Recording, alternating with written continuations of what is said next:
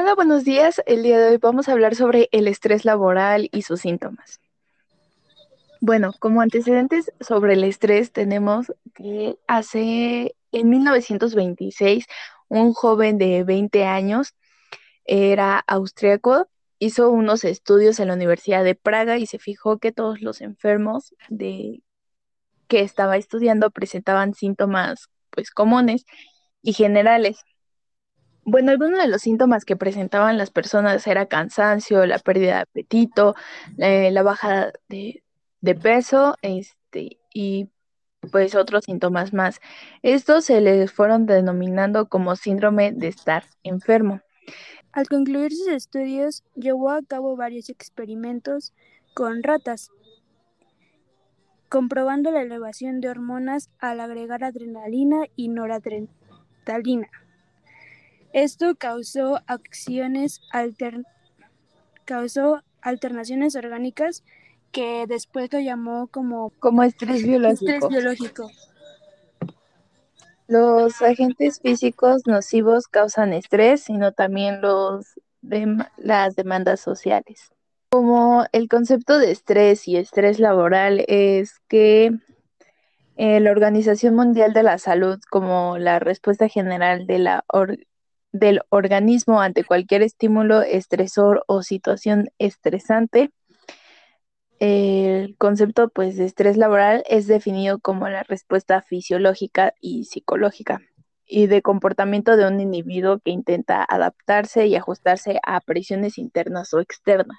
Esto es cuando una persona está o trabaja bajo mucha presión en cualquier tipo de trabajo.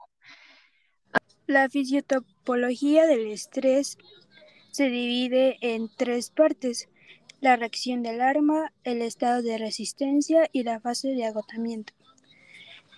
En la reacción del arma se, se puede percibir a la sequedad de la boca, las pupilas dilatadas, la sudoración, la tensión muscular, entre otras.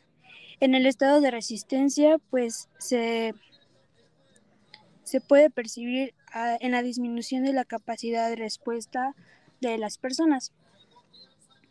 En la fase del agotamiento se puede ver la pérdida importante de las capacidades fisiológicas y la reducción de las capacidades con el medio.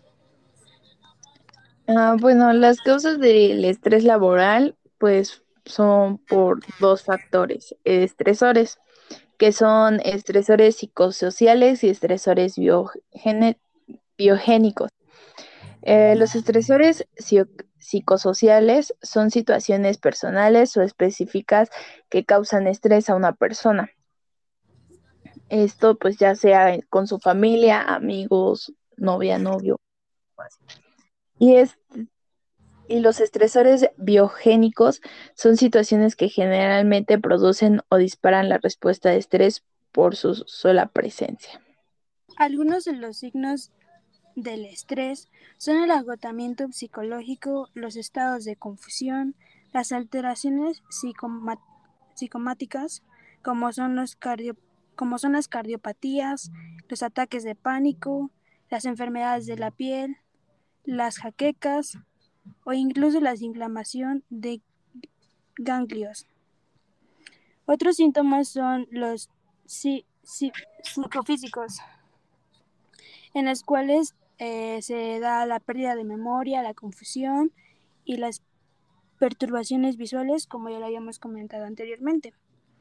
También existen los trastornos del sueño.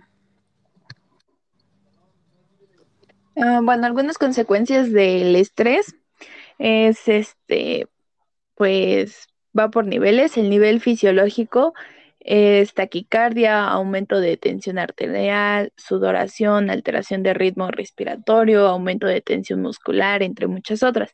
El nivel de consecuencias a nivel de cognitivo es la sensación de preocupación, indecisión, bajo de nivel de concentración, desorientación, mal humor este sentimiento de falta de control.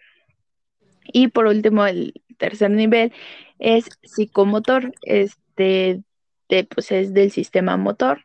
Habla rápido, temblores, tartamudeo, voz entrecortada, consumo de drogas legales como tabaco y alcohol, eh, trastornos sexuales, ansiedad, fobia, insomnio y trastornos alimenticios. El tercer nivel pues es un poco más, trae más consecuencias que los anteriores. Como conclusión, para atender a una persona con estrés debemos de saber escucharla y darle la oportunidad de expresarse siempre y cuando seamos respetuosos con ellos.